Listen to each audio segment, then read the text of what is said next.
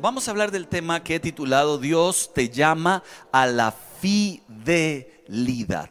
La palabra de Dios enseña que la fidelidad es la esencia de Dios. Allá en Deuteronomio 7, verso 9. Reconoce por tanto que el Señor tu Dios es el Dios verdadero, el Dios fiel que cumple su pacto generación tras generación y muestra su fiel amor a quienes lo aman y obedecen sus mandamientos. Este concepto de fidelidad, más mejor dicho en una frase, Dios es digno de confianza. ¿Y qué significa esto? Que es fiable, que es honrado, que es invariable, no cambia, que es leal, amigo, que no falla, que cumple lo que promete, que no tiene doble cara, que es el mismo, que no traiciona. Y se lo resumo. Dios es alguien en quien se puede confiar. Qué lindo saber que nosotros tenemos al Dios del universo de nuestro lado y que además en Dios se puede confiar. Ahora, le digo esto porque qué bueno es tener amigos en los que se puede confiar, ¿no es cierto? Qué bueno es tener una esposa y en su caso, señora, un esposo en el que se puede confiar. Qué bueno es saber que sus hijos salen a la calle y usted puede confiar en ellos y en las decisiones que han de tomar. Qué bueno es saber que uno tiene un jefe en quien se puede confiar, un pastor en quien se puede confiar, un amigo con quien usted puede contar. Qué bueno para un pastor es saber que uno tiene líderes en los que uno puede confiar. Porque resulta, resulta que según la Biblia, la infidelidad es una constante en este mundo. Mire cómo lo decía el rey David en el Salmo 12 y versículo 1. Y yo creo que, aunque está escrito normal, creo que cuando lo escribió lo dijo algo como así, sálvanos Señor, que ya no hay gente fiel, yo creo, ya no queda gente sincera en este mundo. Y qué triste es llegar a esa conclusión. Qué triste es saber que hemos sido tan golpeados o hemos visto tantos golpes en otro y tanta corrupción política y tanta cosa fea dentro de los mismos evangélicos y tanta cosa fea del otro lado de la acera. Qué triste de verdad es no poder confiar, pues Dios se presenta como el confiable. Él sí es digno de confianza. Pero resulta que hace un mandato a su pueblo, a todos los que somos llamados creyentes. Allá en Deuteronomio capítulo 13 y versículo 4 nos hace esta declaración. Solamente al Señor tu Dios debes seguir y rendir culto. Cumple sus mandamientos, obedécelo, sírvele y permanece fiel a Él. ¿Vio que son las dos cosas? No solamente servir, porque cualquiera podría hacerlo, es servir con fidelidad. Resulta que Dios no solo nos llama a ser fieles, sino que además, diga conmigo, porfa, recompensa la fidelidad. Mira, aquí nos lo dijeron, qué bárbaros, qué pecadores. Vamos a ver, diga conmigo, porfa, recompensa la fidelidad. Éxito, ¿verdad? La, segunda, la segunda. Eh, Eduardo nos lo dijo. Ah, ok, es que no se ve porque anda con esa mascarilla que parece que va a saltar. Dice la Biblia que Dios recompensa a la persona fiel, recompensa la fidelidad. Números 14, verso 24. En cambio a mi siervo Caleb, que ha mostrado una actitud diferente y me ha sido fiel. Ojo, ojo ustedes los domingueros que estamos hoy tempranito en este culto, le daré posesión de la tierra que exploró y su descendencia la heredará. Es que la fidelidad le atañe a usted, pero también a su familia y a la generación que vendrá detrás de su familia. Hay una promesa de bendición con la fidelidad y una promesa terrible con la infidelidad. Porque a los fieles Dios los bendecirá, pero a los infieles los destruirá. Entonces este concepto de ser leal, de ser alguien en quien se puede confiar, no es nada más algo lindo y muy cozy, tiene que ver con unas bendiciones del cielo maldiciones por la infidelidad. Mire, dicho esto, yo encontré en la Biblia, hay muchas historias, pero hay una que me gusta mucho Porque esta historia muestra por lo menos cinco áreas donde debemos ser fieles los creyentes. Y me la encuentro allá en, el libro de Hechos capítulo 11. Antes y a, y a manera de contexto, permítame contarle que en el capítulo 7 asesinan a un hombre bueno llamado Esteban. Este hombre era un diácono, un servidor, hombre lleno del Espíritu Santo. ¿Sabe por qué lo mataron? Porque era bueno, tipo bueno. ¿Sabe por qué lo mataron? Porque era cristiano. ¿Sabe por qué lo mataron? Porque predicaba de Dios. Su única maldad fue ser como Jesús. Esa fue su única maldad para ellos, ¿verdad? Para nosotros un honor ser como Jesús. Pero la única cosa mala que le encontraron era que hablaba de Jesús. Lo apedrearon y lo mataron. Bueno, resulta que a partir de ese momento toda la gente anticristiana se envalentonó y dijeron acabemos con todos los cristianos entonces. Y se desató una persecución tan pesada que todos los creyentes que vivían en Jerusalén, que se congregaban en Jerusalén, que tenían su vida como en Jerusalén fueron dispersados. Y esto es lo que ocurre allá en Hechos capítulo 11, verso 19, después de que los dispersan a ellos. Ojo, los que se habían dispersado a causa de la persecución que se desató por el caso de Esteban, llegaron hasta Fenicia, Chipre y Antioquía sin anunciar a nadie el mensaje excepto a los judíos. Ojo, la primera gran área de fidelidad a Dios, yo le he llamado y los de Produ hicieron unas cosas lindísimas, Larry. Número uno, debemos tener fidelidad con Dios. Y lo explico. Resulta que estas personas creyentes, amantes de Dios, que se reunían públicamente en las casas, que oraban todos los días, ahora no solo no solo no les permiten ir al culto, sino que los echan de su tierra, como que a mí me echaran de desampa y tuvieron que huir, esconderse, ahora son perseguidos por causa de Cristo por hacer el bien. Una gran dificultad se presentó. Ellos estaban tranquilos y de un día a otro matan a uno de la iglesia que lo amaban mucho como Esteban, todos se asustaron. Yo creo que sí. Y muchos se preguntaron, ¿y seguiré yo? ¿Y esto que está pasando me tocará a mí también? ¿Y matarán a mi familia por ser creyente? Entonces los hicieron echados de Jerusalén, ellos tuvieron que huir, pero ojo a las ciudades donde huyeron. De Jerusalén a la isla de Chipre hay 408 kilómetros. De Jerusalén a Antioquía hay 501 kilómetros y de Jerusalén a Fenicia 439. Se da cuenta, no fue que no fue que se fueron a la casa de la mamá y a la vuelta de la casa de ellos, es que los echaron en serio. Pero ellos tenían una convicción tan grande, ellos tenían una relación con Dios tan personal, tan estrecha, diaria, tenían un compromiso más grande que cualquier circunstancia. Muchos de ellos vieron cómo sufrió Jesús y esa valentía les dio a ellos la valentía para soportar cualquier historia. ¿Por qué les digo esto? Porque encontré una encuesta real allá en Estados Unidos, donde afirma que uno de cada tres cristianos practicantes ha dejado de asistir a los cultos virtuales desde que comenzó la pandemia. Y yo dije, ¿what? O sea, ¿qué pasó con los cristianos que daban la vida por el Señor? ¿Qué pasó con los creyentes que lo hacían todo por Él? ¿Qué pasó con los creyentes que, miren, no les importaba nada? Ellos iban adelante, eran valientes. ¿Qué pasó con estos que siendo perseguidos no dejaron de amar a Dios? ¿Dónde están esos ahora? ¿Cómo un virus nos va a asustar?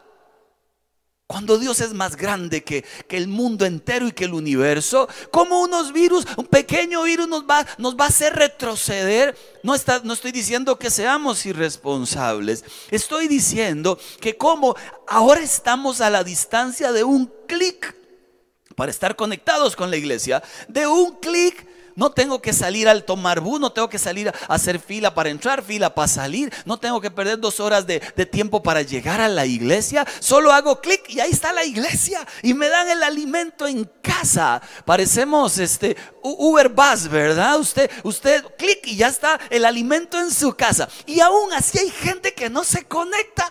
mire, eso, eso no puedo comprenderlo. O sea, sencillamente no. Lo único que puedo entender es que hay falta comunión con Dios, falta fidelidad a Dios. Falta salir de la tibieza y con la fuente de toda vida. Falta entonces entrega a Dios. El gran apóstol Pablo lo dijo así allá en Filipenses capítulo 3 y verso 10. El gran apóstol Pablo, y digo el gran hablando de alguna manera interesante, porque él dijo, quiero conocer a Cristo. Y yo me preguntaba y no lo conocía. Pablo no conocía a Cristo para decir una frase como estas. Quiero conocerlo. ¿Saben lo que está diciendo de verdad en esencia? Porque él lo conocía. Nunca me cansaré ni un solo día de mi vida de buscar a Dios, porque siempre que lo busco algo nuevo conozco de Él. Nunca me cansaré de enfrentarme a la posibilidad de cambiar, porque cada vez que lo busco algo de mí cambia. Yo entiendo que cuando me conecto a la palabra, la vida viene sobre mí, pero cuando me alejo de la palabra, me alejo de la iglesia, me alejo de Él, lamentablemente la vida se va de mí. Es interesante hacer notar que lo que la gente pensó que era una gran gracia, desterrémoslos, echémoslos, porque así se acabará su pasión por Dios, más bien produjo que la iglesia se extendiera a diversas ciudades. Mire cómo Dios aprovecha las cosas terribles y las convierte en bendición. Porque hay una verdad, y le digo una estadística de una universidad de Estados Unidos que salió hace años. La dijeron cuando yo me casaba con Jackie, imagínense, hace ya 20 años la escuché y nunca se me ha ido de la cabeza en esta universidad hacen una encuesta y la encuesta trata de por qué razón se divorcia la gente, porque en aquel tiempo la gente se estaba divorciando mucho, ahora más. Lo cierto es que descubren que claramente era por adulterio, por traición, mentiras, enredos económicos, pero descubren en medio de la encuesta un dato que les pareció muy interesante y muy atípico. Descubren que los matrimonios que más se divorcian tienen en común que no tienen la costumbre de leer la Biblia diariamente. Pero los matrimonios que leen la Biblia diariamente, esta es la estadística que arrojó, se divorcia un matrimonio de cada mil quince. Pero los que tienen por costumbre no leer la Biblia, se divorcia uno de cada dos. Y usted dice, hay algo que tiene ese libro para que tenga las familias unidas. Se llama la verdad del creador. Dios creó la familia, creó el matrimonio y cualquier matrimonio entre hombres y mujeres que viva con esta verdad va a llegar hasta el final de su carrera. Y cualquiera que ignore esta verdad, así va a terminar su carrera. ¿A qué voy? Esto nos conviene a nosotros. Fidelidad con Dios, que nunca se aparte de ti el libro de la palabra. Recítalo en todo momento, vívelo en todo momento. En estos tiempos de extrañez de vida es mejor momento para buscar de Dios. Y los grandes hombres y mujeres en tiempos de dificultad los aprovecharon para conocer más al Dios de grandeza que tenían en sus vidas. Amados de Dios, fidelidad y, puedo usar el ejemplo de estos hombres y mujeres que en medio de la persecución más fieles y más entrega y más pasión tuvieron por Dios. Segunda fidelidad que encuentro, ahí mismo sigue en Hechos capítulo 11, verso 20. Sin embargo, había entre ellos algunas personas de Chipre, de Sirene, que al llegar a Antioquía comenzaron a hablarles también a los de habla griega anunciándoles las buenas nuevas acerca del Señor Jesús. El poder del Señor estaba con ellos y un gran número creyó y se convirtió a Dios. Número dos, segunda gran misión con la fidelidad. Número dos es la fidelidad con la misión. Número dos, esa no es la número dos. Número dos, fidelidad con la misión. Esa es, con la misión. La fidelidad con la misión. Ahora, no salió la fidelidad con la misión. Voy a esperarme que salga la fidelidad con la misión. Éxito, ahí está. Fidelidad con la misión. Esa es la número dos. Ahora, le digo esto porque no solamente fueron esparcidos y no abandonaron a Dios, sino que además, donde quiera que llegaban, ¿qué hacían? Predicaban a Jesús. Muchos se hubieran desanimado. No, hombre, no, es que ya mataron a Esteban, ahora seguimos nosotros y si predicamos nos van a matar, mejor escondámonos, mire, vayámonos a otro lugar, pongámonos, dejémonos crecer la barba, mire, pongámonos mascarillas para que no nos reconozcan. Por... Mire, yo no sé qué pensaron, pero estos hombres no pensaron nada de eso. Fueron al lugar donde llegaban a predicar de Cristo, no importaba las circunstancias. Qué valentía. Tenemos una misión que cumplir. Fueron echados, pero ellos no les importó y tenían un lema que este lema fue usado por uno de los grupos vacilones llamado Lelutier. El que ha visto Lelutier conoce el chiste. Los demás no importa porque esta era una frase que sí usaban los creyentes cuando los echaban de una ciudad y tenían que ir a otra. El lema de ellos era plus ultra, porque esto significa siempre más allá.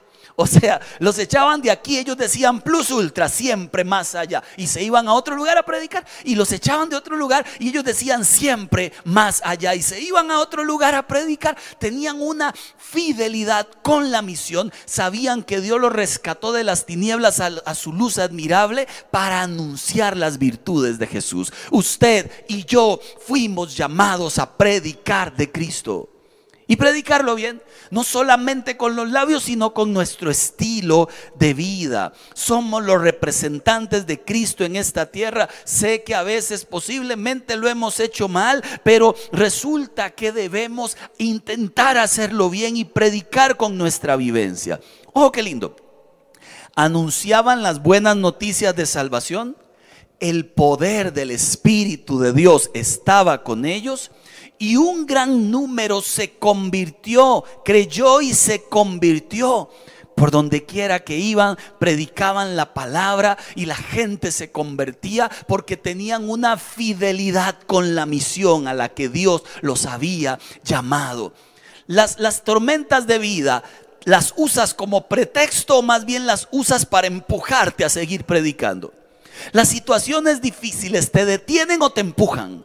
Deberían empujarnos, porque el reino no se va a detener por nada en este mundo. Y aunque la gente atea y los anticreyentes lo han intentado detener, mire, desde el siglo I y hasta hoy, nadie ha podido detener el paso del Evangelio porque siempre han habido personas valientes que se levantan en medio de las circunstancias a declarar vida sobre las demás personas. Y siempre hay gente que se convierte siempre hay gente que busca de Dios. Hoy quiero hablar de una familia que ha estado viniendo en nuestra iglesia y si nos están viendo los saludos, no sé si nos vieron anoche, pero comenzaron a congregarse con nosotros hace un par de meses, tres meses, por virtual. ¿Y qué pasó? Que los conocimos este miércoles vía Zoom, invitamos a toda la gente nueva. Ellos contaron una historia bastante bella porque decían, estamos congregándonos con ustedes apenas hace tres meses, tal vez menos, y estamos viviendo en Jacob. Y yo, ¿y cómo van a hacer cuando empiecen los cultos? Y me dicen, no, ya este culto que ustedes hicieron presencial, aquí estuvimos a las nueve de la mañana. Qué belleza, oiga, y qué cachetada al alma, ¿verdad? Qué belleza. Mire, qué belleza, en serio. Cero temor, valentía al máximo y además la distancia no es pretexto. Yo busco del Señor porque siento que allí me lleno de verdad del cielo y hago lo que tengo que hacer. Es el Evangelio que produce pasión, misma que tiene el apóstol Pablo. Hechos 14, 19. En eso llegaron de Antioquía y de Iconio unos judíos que hicieron cambiar de parecer a la multitud. Cuidado, porque a veces la multitud lo que ellos dicen no es necesariamente lo que sea correcto, como en nuestros tiempos, ¿verdad? Apedrearon a Pablo, lo arrastraron fuera de la ciudad, creyendo que estaba muerto y lo dejaron ahí tirado. Pero cuando lo rodearon los discípulos, él se levantó. ¿Y qué hizo? Y fue a esconderse donde la mamá. Él se levantó y agarró una AK-47 y mató a todos los que lo habían apedreado. Tercera versión, él se levantó y fue y se escondió allá y de hecho se fue con Cristóbal Colón a descubrir un nuevo mundo porque le daba terror quedarse viviendo allí en Jerusalén o cerca. Esto me llama la atención de Pablo. Apareció lo que dice el versículo allí. Dice la Biblia en el verso 20 de Hechos 14, pero cuando lo rodearon los discípulos, ahora sí, él se levantó y volvió a entrar en la ciudad. Porque él dijo, para allá voy a predicar, me apedrean, me levanto, es que para allá voy a predicar. Había una misión mayor que trascendía más allá de su propia vida. Él entendía que Dios lo llamó a esta tierra. Él entendía por qué fue llamado por Dios. Y era predicar el mensaje de esperanza, de salvación. Se levantó y volvió a entrar. Porque vuelvo y le repito, a un creyente auténtico la dificultad no lo saca, lo empuja a seguir predicando las verdades del reino de los cielos. Fidelidad con Dios. Fidelidad con la misión.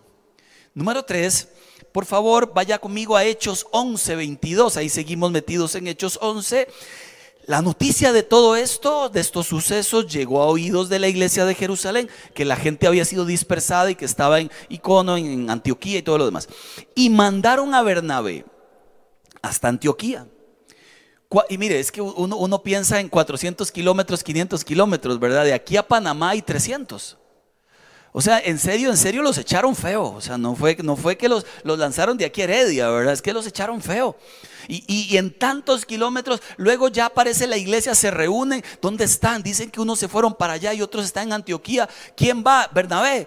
Bernabé era un tipazo le llaman el hijo de consolación. Le llamaban José, que significa, el, Bernabé, que significa el hijo de consolación. Nombre tierno que consolaba, que animaba, que ayudaba, un mentor por excelencia. Y Bernabé dijo, yo voy, yo voy a buscar a la iglesia. Deben estar hechos un mar de, de nervios, deben estar ya como bistec de cinco pesos, ¿verdad? Solo nervios. Deben estar asustados, llorando, deben estar escondidos. Posiblemente muchos ya claudicaron de la fe, muchos ya no van a volver. Deben estar tristes, solos, abandonados pero, surprise, cuando Bernabé llega allá, lo que ve es otra cosa. Ve en ellos las evidencias de la gracia de Dios. Y se alegró y les dijo, permanezcan fieles ustedes. Ya estaban en la fidelidad y se animaron más a ver a Bernabé. Número tres, tengamos fidelidad con la iglesia local. Tengamos fidelidad con la iglesia donde estamos creciendo, a la cual hemos asistido. Tengamos fidelidad con los hermanos de la iglesia. Tengamos fidelidad. ¿Por qué le digo esto? Porque muy a pesar de la distancia, la conexión con su iglesia no se perdió, no se aislaron. He escuchado gente que más bien disfruta la pandemia porque ya no tiene que ver a la gente de la iglesia. Y yo me pregunto, mire, eso no es el reino. No existe tal cosa como amar a Dios alejado de su iglesia. Es en las relaciones donde la gente crece y es en las relaciones donde la gente es transformada. Siempre ha sido así. Este hombre bueno, lleno del Espíritu Santo, fue a buscarlos, llegó a animarlos y salió animado. Sigan perteneciendo ustedes a Dios, amando la misión, pero abrazados y echando raíz en la iglesia donde Dios les había sembrado. Escuché las estadísticas y sigo. 53% de los cristianos se han conectado a servicios en línea de la congregación a la que pertenecen. La mitad se desapareció. Y el 34% admite que se han conectado a otros servicios y dejaron de ver los cultos de su iglesia. Y este es un tiempo donde el pastor, los líderes, la iglesia más unida debe estar. Yo entiendo que hay, que hay predicadores muy buenos y predicaciones, pero, pero esto no es un azar a ver cuál tema más me gusta, a ver dónde me congrego hoy. Por Dios, no, no es el teatro, no es el cine. ¿Cuál, ¿Cuál, es la de los Avengers que sigue? Mire, ¿cuál es la de Rápidos y Furiosos? La, la doceava, esa ya la vi. Eh, en serio, esto no es Avengers, este es el reino de los cielos y Dios tiene palabra específica para cada iglesia en particular. Entonces andar buscando un tema para ver a cuál, en cuál me congrego, eso no es sano. Eso no es sano. Nos hace de verdad ver como creyentes que no tenemos raíz en ningún lado. Y nosotros deberíamos tener raíz en una iglesia local. Amar a la gente, acuerparnos, acompañarnos para que ocurran cosas como estas. Mateo 26, verso 37 y 38. Jesús se llevó a Pedro y a los dos hijos de Zebedeo y comenzó a sentirse triste, así como lo escucha. Jesús comenzó a sentirse triste. Yo me pregunto lo que posiblemente él se preguntó antes de sentirse triste, ¿con quién puedo abrir mi corazón? Si no tengo raíz en ningún lado, ¿a quién consideraré mi amigo? Si no tengo raíz en ninguna iglesia, ¿con quién charlaré cuando estoy en momentos angustiantes? ¿Y con quién celebraré cuando deba celebrar los momentos que se celebran? Si no tengo raíz en un lugar, entonces estoy destinado a vivir en soledad, en mi casa, en solitariedad, creyendo que eso es el reino. Pero el reino es más que eso. El reino tiene que ver con llorar con los que lloran, con reír con los que ríen, tiene que ver con orar unos por otros, con que me cuenten sus desgracias, a ver cómo yo he hecho mano y yo cuento las mías, a ver cómo otros me echan mano. Tiene que ver con relaciones sólidas, de gente que se amaba profundamente. Tiene que ver con otra cosa, más que solo congregarse. Por eso, para nosotros es tan importante el discipulado. Porque allí la gente se conoce, crece, crecen en Dios, saben sus broncas, oran unos por otros, se cantan cumpleaños, se compran un queque. Por cierto, ahora en septiembre arranca el discipulado, ya hay tres grupos y si usted no se ha metido, este es el momento de crecer. Y si lo llevó hace tiempo, usted se siente medio solo, métase otra vez. Si a nadie le hace daño aprender más de Dios y conocer gente.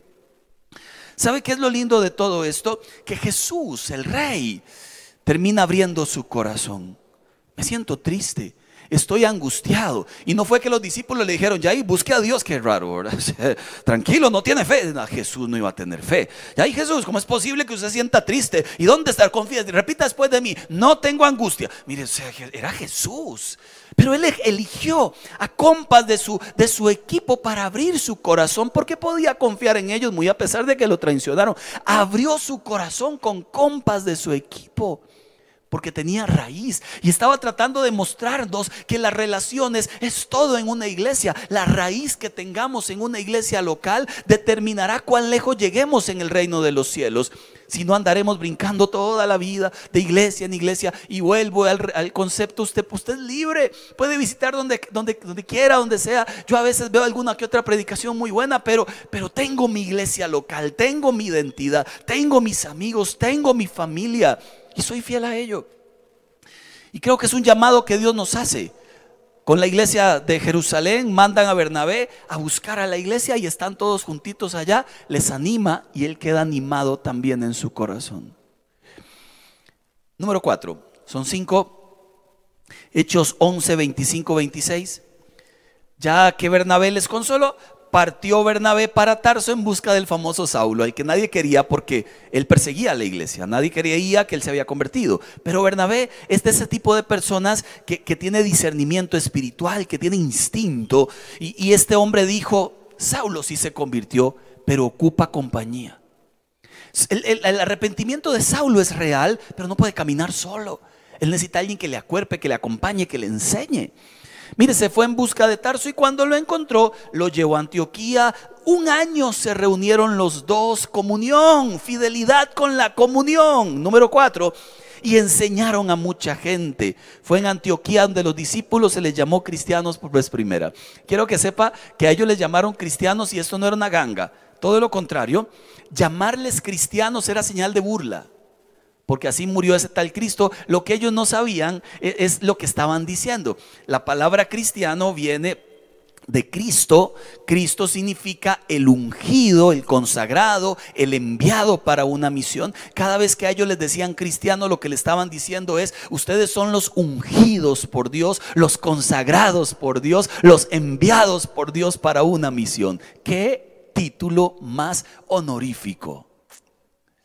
Yo, recuerdo cuando me gradué en la universidad, a mí me dieron dos títulos juntos, el de la licenciatura en, administración y la maestría en gerencia. Me los dieron juntos porque yo, yo no fui a la primera graduación, yo seguí directo y al final fui a la segunda y en las dos, Marco Vega, licenciado no sé cuánto. Ah, qué bonito, entonces ya pasaba, el licenciado. Y, y volví a bajar y otra vez, Marco Vega, máster en no sé cuánto. O sea, yo otra vez el titulillo. Y se siente uno tan contento de verdad por el esfuerzo por el esfuerzo, porque uno se esforzó, pasó años pagando, haciendo el esfuerzo y, bueno, al final gracias a Dios, ¿verdad? Pero, pero allá en el cielo te tienen otro título y que no tuvo que ver con cuánto estudiaste en una universidad. Te tienen el título que se llama cristiano, ungido, consagrado. ¿Y sabe qué fue lo más interesante de ese título? Que te lo dieron no por lo que hiciste, sino por lo que hizo Él. Él fue el que se graduó. Él fue el que llevó palo. Él fue el que murió por usted en la cruz y te puso el título. Te llamé, te ungí, te consagré. Ahora te pueden llamar como me llaman a mí. ¡Qué honor! ¿No le parece? Es un honor. Y esto solo lo logra la comunión. La comunión con Cristo, la comunión con otros. ¿Por qué reconocían que ellos eran cristianos? Porque amaban como Él, oraban como Él, ayudaban a otros como Él, se exhortaban como Él. Hasta la manera de hablar te descubre, le dicen a Pedro allá cuando está en el pretorio, ¿lo recuerda? Mire, para ellos era un insulto, para los creyentes era un título, título de mayor honor. Pues si nos han dado ese título, hagámosle entonces honor a ese título y vivamos como creyentes y vivamos como ungidos, en comunión, en relaciones. ¿Sabe? Yo, quiero ponerle eh, eh, una imagen bonita que, se me había olvidado ponerles y que hasta ahorita la recuerdo por culpa de Lari que no me acordó. Es broma, a mí se me olvidó y la tenía anotada. Eh, la primera imagen, porfa. Cuando repartimos diarios, quiero que sepa que el diario representa algo más representa amistad, representa comunión, representa evangelismo, representa estoy aquí contigo, Dios te quiere acuerpar, eso es lo que representa. Entonces, oramos por las familias a las que les entregamos alimento o demás situaciones y, ese, es el stickercito que va pegado en la bolsa. ¿Puede leerlo allí en casa? Dios es nuestro amparo y fortaleza, nuestro pronto auxilio en las tribulaciones. Qué lindo para alguien que no tenía nada recibir no solo alimento, sino oración y además una promesa del cielo que se ha hecho realidad en ese momento. Se llama comunión. Nos interesa a la gente. ¿Por qué los pastores predicamos? Gente, cuidado, porque el infierno es real. ¿Por qué? Porque amamos la gente aunque se enoje la gente. Amamos la gente y amamos nuestras vidas y amamos a los demás y no quisiéramos que nadie se pierda y queremos que la gente se acerque a Dios abandonando cualquier conducta de pecado. Es comunión. Queremos ver a iglesias unidas, adorándolo. Lo segundo es que, también se los iba a poner ahora es que la comunión se trata de también cuánto bien le puedes hacer a otro predicándoles, amándoles. Y, me puse a pensar cuántas oportunidades tenemos hoy nosotros de llevar el mensaje de mil formas y hacer además comunión. Yo, yo debo reconocer que tengo alguna bronca con tantas eh, redes sociales nuevas y trending, ¿verdad? Que están a la moda y todas. Eh, eh, tengo, bronca porque alguien pone cualquier babosada y tiene 85 mil visualizaciones. Uno pone un video con todo el esfuerzo y tiene 100 y ahí está la mamá, los hermanillos y Luis y Helen, ¿verdad? Porque lo quieren mucho a uno, pero ¿qué pasa? Que el mundo se volvió loco, pero en lugar de estarlo criticando, porque no lo aprovechamos? Claro, no, sé si usted me imagina a mí haciendo un TikTok, yo espero que no lo imagine, ¿verdad? Pero, pero es una red que hoy usan los chiquillos y, y yo le preguntaba a Fío, mi amor, ¿y qué hacen en ese TikTok? Me dice, lo que sea. lo que sea, pero ¿qué es lo que sea? Lo que sea, y, la gente ve esas cosas por millones, y es lo que sea. Y le pregunté, ¿y hay gente que lo ha aprovechado para el bien? Sí, hay gente que lo ha usado para el bien. Le voy a poner un ejemplo de alguien que además predica con esto, pues ha hecho mucha comunión con gente a partir de sus pequeños videitos. No sé ni quién es, pero me llamó la atención el video. Si lo podemos poner, porfa. ¿Qué beneficios tiene siendo cristiano? Paz, filipenses, no sé qué, porque no leo de aquí. Y libre de preocupaciones. Y ya. Y ya. Si, si ponganlo otra vez, porque ni siquiera. ¿Qué beneficios tiene? paz? ¿Tenemos paz? Gozo, sabiduría y no preocupaciones. Y ya. Y ya fiel a la misión, fiel a la iglesia. Qué, vacilón, ¿verdad? Eh, sigue predicando. Es, una cosa así como, o sea, yo hago eso y la gente hace eso. O sea, la gente se burla. es una cosa rarísima, pero ¿qué le vamos a hacer, oiga? Sí, hasta, yo no sé, va a ser un paso, un paso de aquellos que hacía yo hace, se me sale la chuleta, oiga, si digo eso. Amados de Dios, no perdamos la comunión, no perdamos el reír juntos, no perdamos el, charlar, no perdamos el, mire, por lo menos llamarnos por Zoom. Y si a usted le da terror todavía reunirse con la gente, mire, por lo menos véalos ahí en pantalla. No se aísle en el nombre del Señor. Tenga fidelidad a la iglesia local y tenga fidelidad a la comunión. Y, si quiere hacer videos de esos, buenísimo, siempre y cuando sea para exaltar el nombre de Dios. Y, si eso lo vieron 100 mil personas, hasta yo lo hago, oiga, en serio. Y le bailo a la Macarena. Número 5, y termino. Hechos capítulo 11, verso 27 al 30. Por aquel tiempo unos profetas bajaron de Jerusalén a Antioquía. Uno de ellos llamado Ágabo Se puso de pie y predijo por medio del Espíritu que iba a haber una gran hambre en todo el mundo, lo cual sucedió durante el reinado de Claudio. Entonces decidieron que cada uno de los discípulos, según los recursos de cada cual, enviaría ayuda a los hermanos que vivían en Judea. Así lo hicieron, mandando su ofrenda a los ancianos por medio de Bernabé y de Saulo. Número 5, fidelidad con la generosidad. Número 5, fidelidad. ¿La recuerda? Fidelidad con Dios, relación con Él. Fidelidad con con la misión, evangelizar, gracias Luis Di. Fidelidad con la iglesia local, fidelidad con la comunión entre hermanos. Mire, tengo tres o cuatro aquí, pero bien afilados. Y número cinco, fidelidad con la generosidad. Un profeta real habló, porque hay profetas que, solo hablan de dinero. Este habló de cosas que Dios sabía que iban a suceder sobre la humanidad, no gran hambre, y ellos tomaron una decisión. A pesar de las circunstancias, ellos se contagiaron de generosidad. Porque el reino debe continuar. La iglesia debe continuar. La ayuda a los más necesitados debe continuar. Todos los extremos son malos. Manipular para pedir, eso es una terrible desgracia. Renunciar a la generosidad, eso es otra terrible desgracia. No ser proporcional a lo que Dios me ha dado para compartir es una desgracia porque me hace egoísta y es negar el llamado que Dios me ha dado. Dice segunda de Corintios 9, 7, cada uno cuando es generoso, cuando da, hágalo como decidió en su corazón. Y ojo, ni de mala gana ni de ni por obligación. Hágalo con alegría en su alma, en su corazón. Ese es un corazón generoso. Cuando compartimos a partir de la alegría y del gozo de sabernos bendecidos por Dios.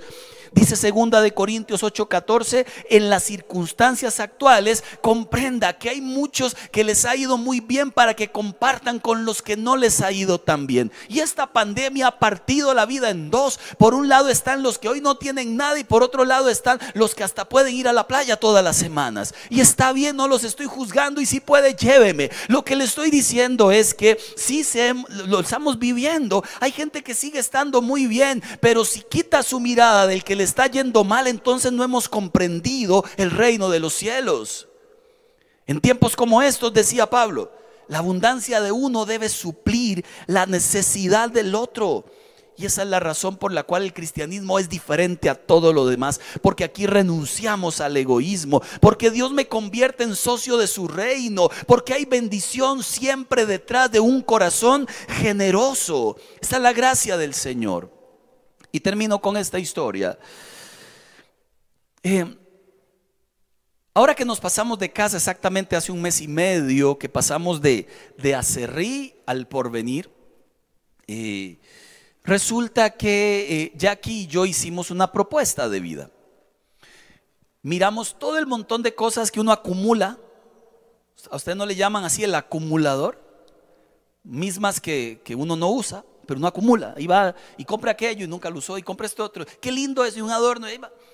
Yo le decía ya aquí, mamá, ahora que nos pasamos, pasémonos, pero con lo necesario. Y, si hay algo este, que, realmente no vamos a usar allá y está bueno, compartámoslo con alguien, alguien lo ha de ocupar. Entonces hicimos la lista de cosas, ¿verdad? Y, pusimos en la sala ahí todo acomodado en cajas, lo que sí iba para allá y todo. y, analizamos. Y eso, entonces ya aquí decía, eso no, ¿usted lo ha usado? No, pero, no, es, es que es bonito. O sea, no, deshagámonos de todo lo que no vamos a usar. Mira una colección de ollas tenía Jackie, de 20 años de casados, de unas cosas ahí. Siete bodegas llenas de ollas, se imagina. Entonces al final dijimos todo, todo. Entonces en la casa nueva no nos cabía una cama grandota, entonces también se va, compramos una pequeñita y, todo, todo. Y ya después de que habíamos compartido y repartido todo lo que me quedó una jacket este, de la moto. Yo ando en moto, pero tengo otra eh, esta, esta que tengo la había adquirido por allí, es fosforescente, a mí no me gusta, pero ya la tenía, ¿verdad? Lo que, lo que pasa es que a mí no me gusta. Entonces como no me gusta no me la pongo, pero ahí la tengo. No sé por qué. La tengo guindada ahí entre todas las cosas mías, ¿verdad? Y, siempre la veo y digo, algún día me la pongo, ¿verdad? Y ya llevo como tres años con la jacket ahí. Ese día tomé la jacket y, y, y, debatí ahí en mi corazón y yo decía, Marco, qué bárbaro, no la usa, ¿alguien, ¿a alguien le va a servir? muy linda y todo, usted no la usa.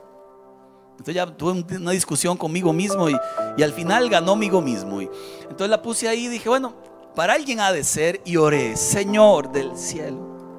Yo sé que es cualquier cosa, es una jaque muy bonita y todo, pero para alguien debe ser. Dos días antes de irnos, ya teníamos todo alistado.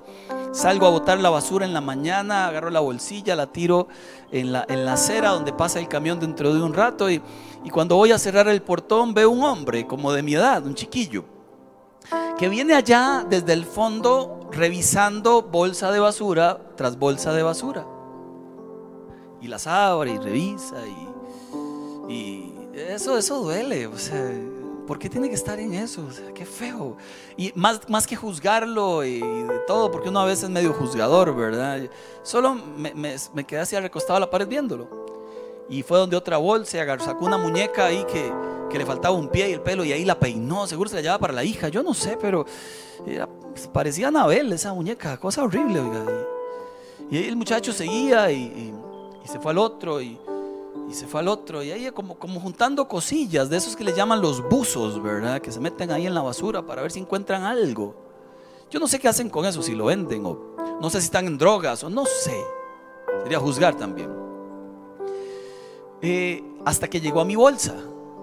Yo sigo recostado ahí, él no me ve, está abriéndola. Y cuando levanta la mirada me ve, se asusta. Uy, y la cierra otra vez, perdón, no sé qué. Le digo, tranquilo, igual ahí no, no va a encontrar nada.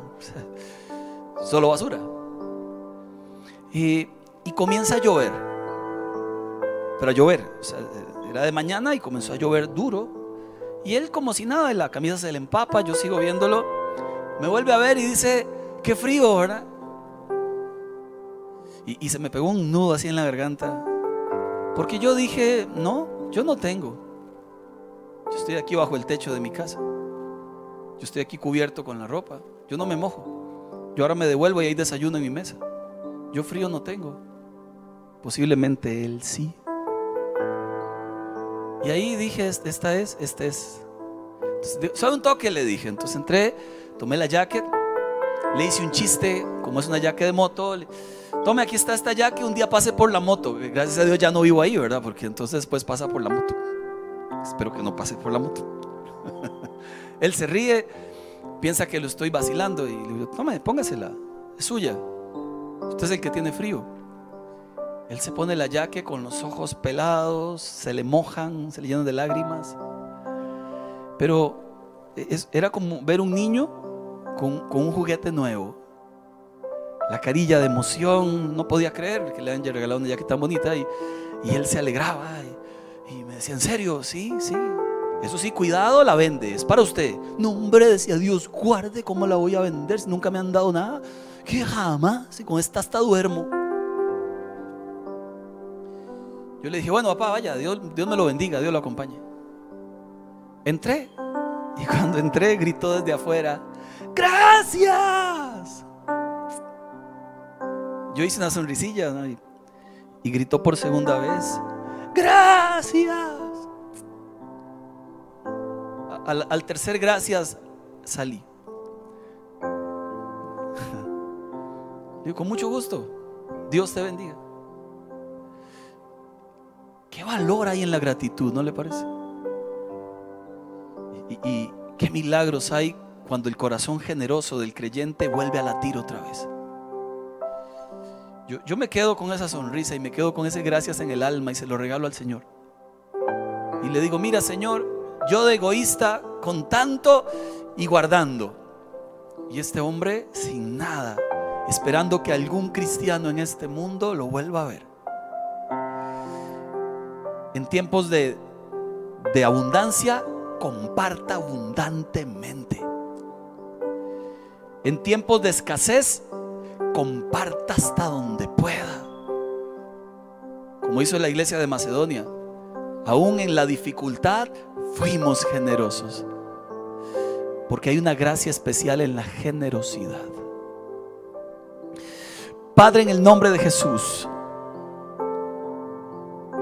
que tu palabra de exhortación me hable a mí en primer lugar. que mi reacción hacia tu palabra sea buscarte, amarte en primer lugar, amar el predicar de tu palabra, amar tu iglesia, amar la comunión y ser generoso como esta iglesia en Antioquía lo fue. Danos un corazón, el corazón de Cristo. Que esa palabra retumbe en nuestros oídos. Somos ungidos, consagrados, llamados por el Padre para cumplir una misión en esta tierra. Gracias Señor, porque siendo tan indignos, nos llamaste a tu reino.